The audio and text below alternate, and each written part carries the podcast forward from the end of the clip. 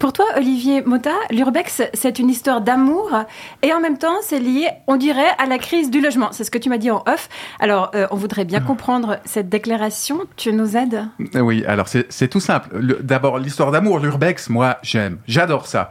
Je connais je pratique à mort depuis trois ans. Je suis un pro de l'urbex, moi. Non, mais on te connaît maintenant. Tu peux plus nous dire ça. T'es pas sérieux. Toi, tu t'introduis en douce dans des hôtels abandonnés ou des usines désaffectées. Tu rigoles, Marie-Ève. Non, il faut pas pousser. Non, bien sûr que non. J'ai beaucoup mieux. Moi, je pratique l'urbex à domicile, sans bouger les fesses de mon canapé. Mais alors attention, il y a deux conditions à remplir pour être un, pour être un bon urbexeur en chambre. Un, faut crécher dans le canton de Genève. Et deux, faut être membre d'une coopérative d'habitation. J'explique. Un, oui, faut crécher dans, cette si belle région où, à défaut d'être cadre d'une multinationale ou de louer les services sexuels de vos enfants à d'affreux banquiers ou avocats pédosatanistes, impossible de dégager assez de blé pour trouver à se loger sur le marché libre. Du coup, deux, il faut bien sûr faire partie d'une coopérative, mais là, oh joie, les portes de l'urbex s'ouvrent magiquement devant vos yeux mouillés de larmes reconnaissantes. Alors, il doit y avoir une logique là derrière, mais comme d'habitude, elle ne saute pas aux yeux, Olivier.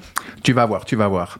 Pour commencer, tu dois savoir que les coopératives se contentent pas de louer des appartes. Non, elles se piquent même de faire construire des immeubles. Ok, et alors? Bah alors déjà, il y a certaines activités qui réclament des compétences bien précises. Moi, par exemple, je me suis mis un jour à vouloir construire une mini centrale nucléaire à usage domestique. Eh ben, quand j'ai vu que mes gosses, ils perdaient leurs cheveux et que je pouvais les repérer dans le noir parce qu'ils étaient phosphorescents, j'ai arrêté.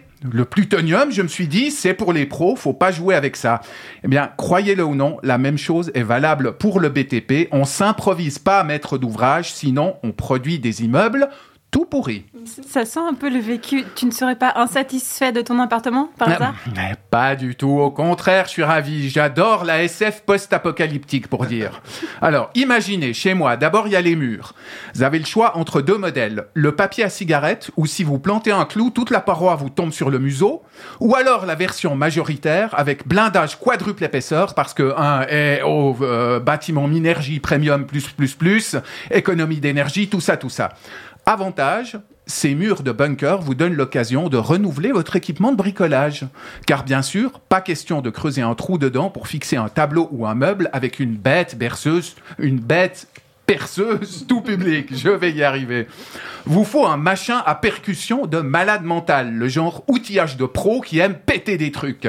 Résultat, en mode papier à cigarette comme en mode bunker, la moindre intervention sur les parois de votre logement vous place à l'arrivée devant un joli petit tas de gravats et des murs aussi troués que le sens moral d'un Pierre Maudet.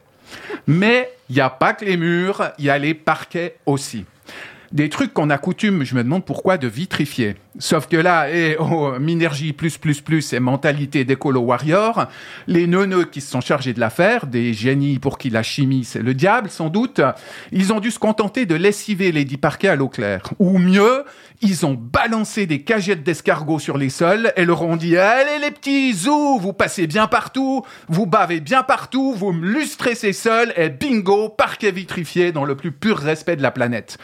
Il y a juste un léger inconvénient à l'usage. Il vous suffit d'éternuer ou de faire tomber une goutte de n'importe quel liquide sur vos sols pour vous retrouver avec des taches noirâtres dégueulasses et solidement incrustées. Moralité, mon parquet a trois ans à peine et pourtant on dirait que Jeffrey Dahmer avait l'habitude de cuisiner dessus ou que les armées russes y ont stationné pendant des mois. Oh non. Enfin, enfin, il y a l'eau. Parce que, quitte à vivre dans un bunker au sol lépreux, autant l'équiper d'une tuyauterie bien naze, non? Du coup, chez moi, depuis plusieurs semaines, vous avez le choix.